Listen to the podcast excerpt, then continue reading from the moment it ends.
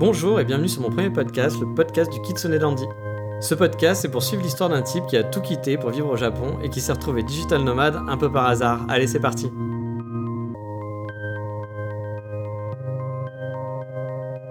Bonjour à tous, aujourd'hui on va être un peu dans la continuité de l'épisode précédent et on va parler des outils que j'utilise tous les jours pour faire de la veille, que ce soit pour noter des idées ou pour réfléchir à de nouvelles choses ou bien se tenir informé.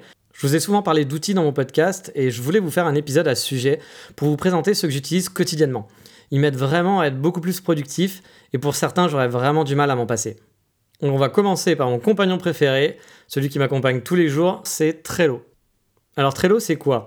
Trello c'est un task manager, c'est très connu et c'est gratuit, je l'utilise quotidiennement depuis des années pour des tâches qui sont vraiment très différentes. Par exemple, je m'en sers pour faire ma to-do list de la semaine. Concrètement, dans Trello, on peut créer des boards, donc des tableaux, et à l'intérieur, on va pouvoir créer des colonnes et ensuite insérer des tâches, donc des cartes, des petites cartes, qu'on va placer dans, ces colonnes. Mon tableau principal, celui que j'utilise vraiment tous les jours, c'est un semainier, donc un agenda hebdomadaire en quelque sorte. À l'intérieur, j'ai créé des colonnes pour chaque jour de la semaine, et deux autres colonnes qui sont une to-do et une autre qui s'appelle done. Dans la colonne to do, je vais placer donc mes tâches à effectuer, qui sont des petites cartes que je vais créer. Et dans la colonne done, bah, c'est là que je vais placer les tâches que j'ai finies tout simplement. Donc à l'intérieur de cette colonne, donc la colonne to do, je vais créer donc des tâches, donc des cartes. C'est des petites cartes que vous créez. Donc je vais en créer soit pour le boulot ou pour la vie de tous les jours, comme par exemple bah, faire le code de la page d'accueil du site que je suis en train de faire, ou alors faire une carte pour dire regardez les billets d'avion pour Tokyo, ou bien je ne sais pas, encore dire euh, me couper les cheveux. Tu fous ma gueule, toi Qu'est-ce que tu viens de faire, là C'est pas Mel Gibson. Qu'est-ce que tu viens de faire Que...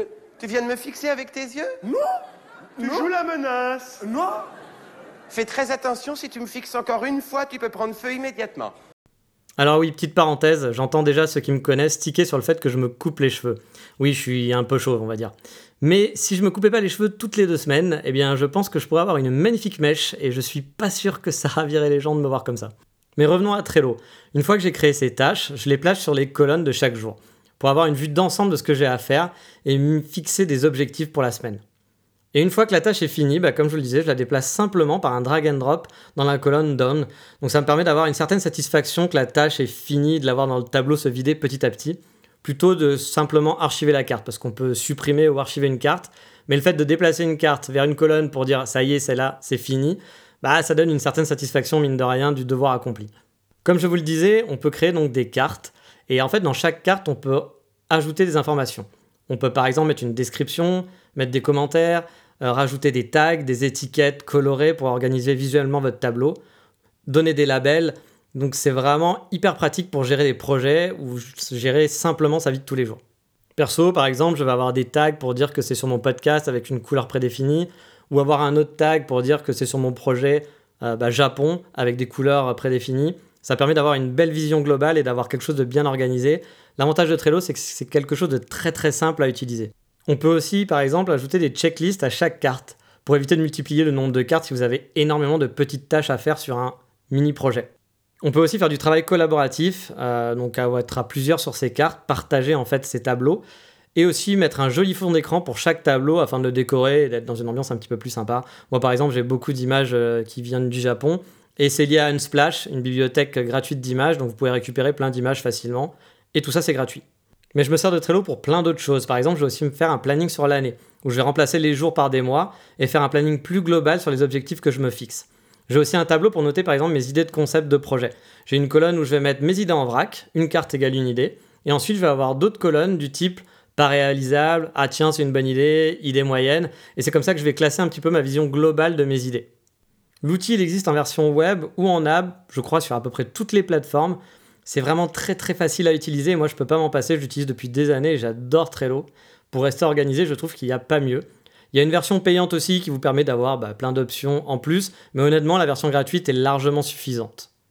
Et c'est aussi bien pour le boulot que pour des choses personnelles. Vous pourrez très bien gérer votre liste de courses par exemple dessus, euh, il n'y aurait pas de problème. Donc voilà pour Trello, mais maintenant on va passer à un deuxième outil que j'utilise pas mal. C'est cette fois un outil de bookmark qui s'appelle Refind. Alors finalement, j'utilise depuis pas si longtemps. Je m'étais inscrit à la bêta que j'avais testée, mais j'avais pas trop aimé à l'époque parce que c'était un petit peu bordélique et on vous spammait de pas mal d'infos. Et du coup, j'avais un peu laissé tomber, mais euh, j'en avais un peu marre de pas avoir d'outils de bookmark sympa. Et bah, je suis retombé dessus un petit peu par hasard euh, quand je cherchais justement à faire une nouvelle idée, que je cherchais s'il y avait des concurrents à des sites de bookmark. Et finalement, je l'ai adopté depuis peu et je m'en sers pas mal. Alors, c'est pas l'outil de bookmark idéal dont je rêve, mais il est déjà assez efficace. Il existe en app, bien sûr, et en version web.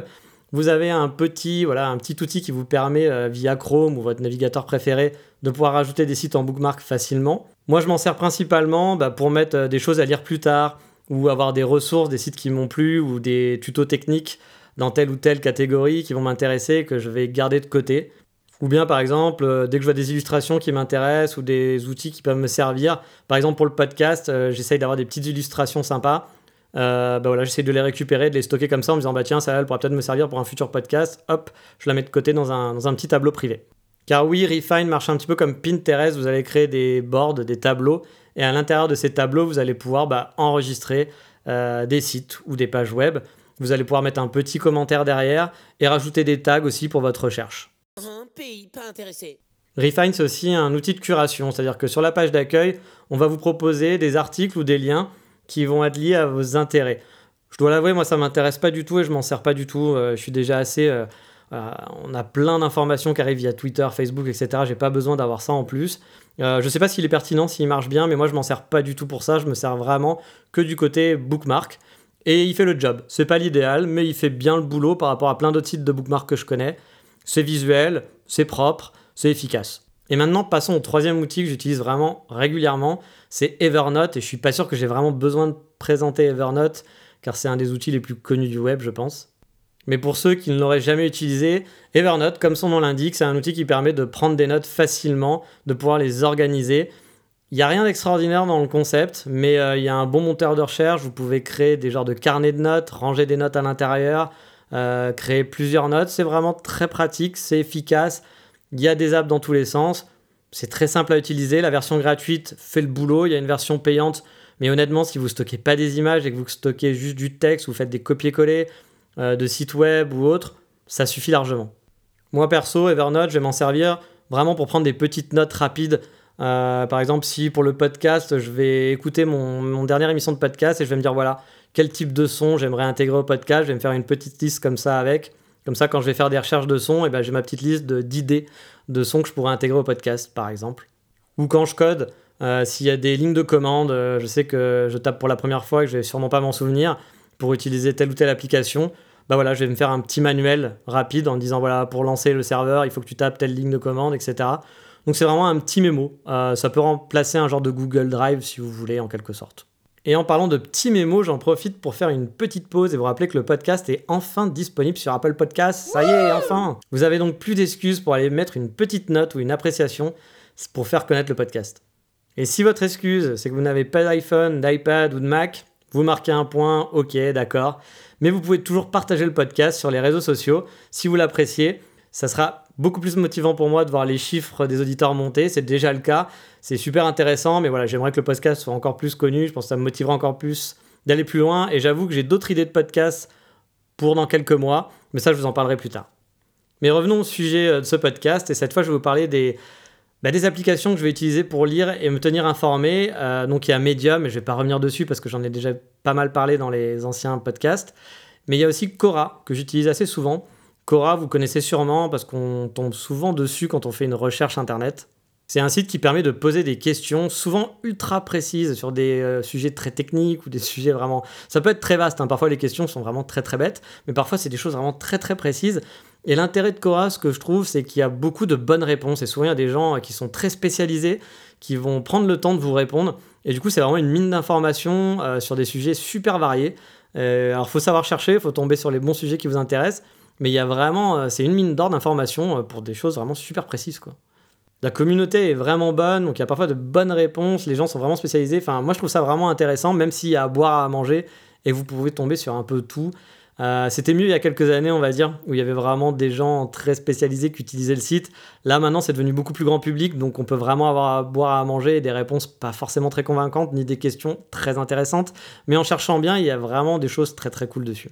Donc voilà pour les outils, et maintenant on va passer au coup de cœur du moment, et mon coup de cœur du moment c'est une notion, ou plutôt notion tout court.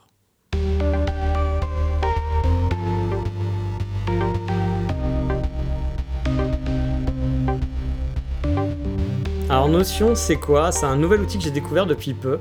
J'ai cru comprendre, mais je suis pas sûr à 200% que le site et l'app existent depuis seulement janvier dernier. Donc euh, c'est assez récent. Et qu'il y a quelques jours, ils ont fait une super levée de fonds, donc ils ont plein de pognon maintenant. Donc a priori, c'est que l'app marche vraiment bien et que l'idée est assez bonne, en tout cas pour intéresser les investisseurs. Et donc bah, ça m'a donné envie d'essayer. Je dois avouer, c'est grâce à ça que j'ai un peu découvert l'application. Et donc je vais vous en parler maintenant. Et on reste du coup dans le sujet du podcast, car le but de cette app, c'est d'être une sorte de mixte entre Trello, Evernote et un outil de bookmark, voire même eux se définissent, je crois, comme un genre de Google Drive aussi. Je suis pas totalement sûr pour ça, mais c'est vrai que ça fait un petit peu le boulot quand même. En gros, avec cette app, vous avez beaucoup de liberté. Vous allez pouvoir gérer comme une base de données, contrairement à Trello où les champs sont assez fixes. Là, vous avez la liberté de créer des cartes et de donner des données spécialisées, des champs personnalisés. Donc ensuite, via ces champs, vous allez pouvoir créer plusieurs vues aussi personnalisées, un peu comme Airtable, pour ceux qui connaissent, qui est aussi un genre de gestion de base de données. Et c'est assez finement fait, je dois le dire. Oui, c'est fin, c'est très fin, ça se mange sans fin. On va prendre un exemple, vous allez pouvoir créer donc un pareil, un genre de tableau, une page, une section, je ne sais pas comment ils appellent ça. Et à l'intérieur, vous allez dire, bah tiens, je vais créer une genre de base de données. Donc vous allez avoir des cartes et vous allez créer des champs. Par exemple, un champ priorité, vous allez mettre un label de type haut, bas, moyen, tout simplement. Euh, pouvoir assigner une couleur à ces labels et faire par exemple un autre champ où vous allez dire, bah voilà, moi j'ai besoin d'un champ où je vais mettre le nom de mes projets. Donc par exemple, je ne sais pas, projet de site web ou euh, podcast, etc. Pareil, vous allez pouvoir mettre des couleurs, assigner des couleurs à ces labels. Et ensuite, vous allez pouvoir dire euh, bah, sur ma page, je veux que ça s'affiche en forme de colonne, ou bien je veux que ça s'affiche dans un genre de calendrier, tout simplement. Et à l'intérieur de cet affichage, vous allez pouvoir filtrer, ordonner, afficher de façon différente. Par exemple, vous allez pouvoir dire, bah, si vous voulez l'afficher de façon sous forme de colonne, vous allez pouvoir dire bah, je voudrais que les colonnes ça soit trié par les projets que j'ai créés, donc euh, le champ personnalisé projet que j'ai créé, et qu'à l'intérieur ça soit trié bah, par date, tout simplement, ou que ça soit trié par euh, euh, si le statut est en bas, haut, si par exemple voilà c'est urgent, pas urgent. Vous avez vraiment une liberté qui est assez énorme. Vous pouvez créer vraiment une base de données et après l'afficher comme vous le souhaitez. Donc on va dire que c'est le gros avantage quand on compare à Trello, c'est que là on peut créer ses champs, donc on peut vraiment personnaliser ses cartes et on peut aussi personnaliser ses vues. Sous Trello, vous n'avez pas vraiment une forme d'agenda, où je crois que vous pouvez peut-être l'avoir en version payante, mais je suis pas sûr. Mais en version gratuite, voilà, moi c'est moi qui fais des colonnes lundi, mardi, mercredi. Là vous avez vraiment une version, euh, voilà, agenda avec euh, bah, les dates de la semaine. Vous pouvez donner une date par exemple pour dire voilà, je veux que mon projet euh, il se soit fini telle date ou qu'il soit fait telle date. Et du coup, il va vous l'afficher, bah, si vous demandez à afficher cette date-là, il va vous l'afficher, votre carte, dans la bonne, la bonne date. C'est, franchement, c'est assez bien fichu. Et vous pouvez en fait afficher, euh, en personnaliser l'affichage, que ce soit pour les fiches ou pour vos sections, pour vos pages, vos tableaux, je ne sais pas trop comment on appelle ça, ou pour les cartes. Vous allez pouvoir faire ce que vous voulez. C'est-à-dire que dans une carte, par exemple, vous allez bah, mettre les champs personnalisés, mais vous pouvez aussi dire, bah, je vais faire une mise en page à l'intérieur de ma carte. C'est-à-dire que je vais mettre une to-do list, je vais mettre un titre, je vais mettre un, divider, je veux rajouter une page de texte, je veux rajouter un bookmark parce qu'il gère aussi les bookmarks. C'est-à-dire que vous pouvez afficher, euh, bah, aller récupérer une URL via aussi, bah, pareil, une petite extension que vous allez ajouter sous Chrome ou sous Firefox. Et euh, bah, voilà, il peut aller récupérer un bookmark, vous l'affichez comme un bookmark. Il y a vraiment une personnalisation qui est complète. Pour vous dire, par exemple, on peut aussi bah, il y a des exemples de templates. Et il y a un template euh, qui va être un genre de portfolio. C'est-à-dire que si vous êtes un, artiste ou un designer, vous avez, euh, je sais pas moi, euh, plusieurs icônes, que vous avez des designs que vous voulez réutiliser à droite à gauche, vous pouvez vous faire un genre de portfolio où vous allez faire des fiches. Et dans ces fiches, vous allez dire, bah voilà, il y a un champ image, il y a un champ texte, il y a un champ URL pour dire où je l'ai rangé. Et puis bah, après, vous allez pouvoir les présenter avec les images euh, avec un petit texte en tout, avec l'URL et avoir genre un petit, euh, voilà, un, petit tableau avec vos cartes à la Pinterest de toutes vos réalisations. Donc c'est franchement bien fichu, on peut faire énormément de choses, c'est vraiment très personnalisable. Je suis en train de l'essayer depuis quelques jours, donc je peux pas encore vous faire un retour totalement complet d'expérience, savoir si ça me plaît ou pas. Mais euh, pour l'instant, je trouve ça plutôt sympa. Après, on va dire que l'avantage ou le désavantage par rapport à Trello. Trello, c'est quelque chose de très simple. Donc c'est vrai que parfois, quand il faut personnaliser les champs, où il y a plein de choses qu'on peut faire, ça peut être chouette, parce qu'on peut vraiment faire ce qu'on souhaite. Mais parfois, le côté plus simple et rapide d'un Trello, c'est-à-dire c'est juste des cartes et vous les bougez, bam bam bam, en drag and drop. Là aussi, on peut faire ça, mais il y a moins de choses à penser, parce que dans Trello, de toute façon, vous n'allez pas personnaliser vos cartes. Donc c'est très facile, très rapide. Donc parfois d'avoir un outil complexe c'est bien, mais c'est pas forcément l'idéal. Donc je suis pas encore sûr que je vais abandonner Trello, Evernote et compagnie. Mais pour l'instant, j'avoue que j'en suis plutôt content. Je vais encore tester pendant quelques semaines. Et euh, bah, si, voilà, si ça marche bien, si je peux réunir Trello, Evernote et mes bookmarks à l'intérieur, pourquoi pas n'avoir qu'une application, sachant que c'est gratuit. Alors je crois que c'est limité en nombre de cartes créées ou d'éléments créés, mais a priori c'est assez large. Et que la version payante qui vous donne accès à tout, vraiment à tout, est à 4 dollars par mois, donc c'est pas énorme au niveau du prix. Donc je vais encore essayer, puis bah, je reviendrai peut-être dessus pour vous dire euh, si un jour euh, j'ai migré ou pas totalement dessus. Voilà, c'est fini pour aujourd'hui. J'ai bien sûr mis tous les liens des applications dont je vous parle dans la description. Donc si vous cherchez ces applications, qu'il y en a une qui vous intéresse, vous pourrez trouver le lien dans la description de l'émission. Et donc dans le prochain épisode, on ira au Japon tenter de répondre à la question suivante. Kyoto est une ville chouette pour les digital nomades J'ai déjà mon avis là-dessus, mais on en parlera dans le prochain épisode. Allez, ciao, bye bye, à bientôt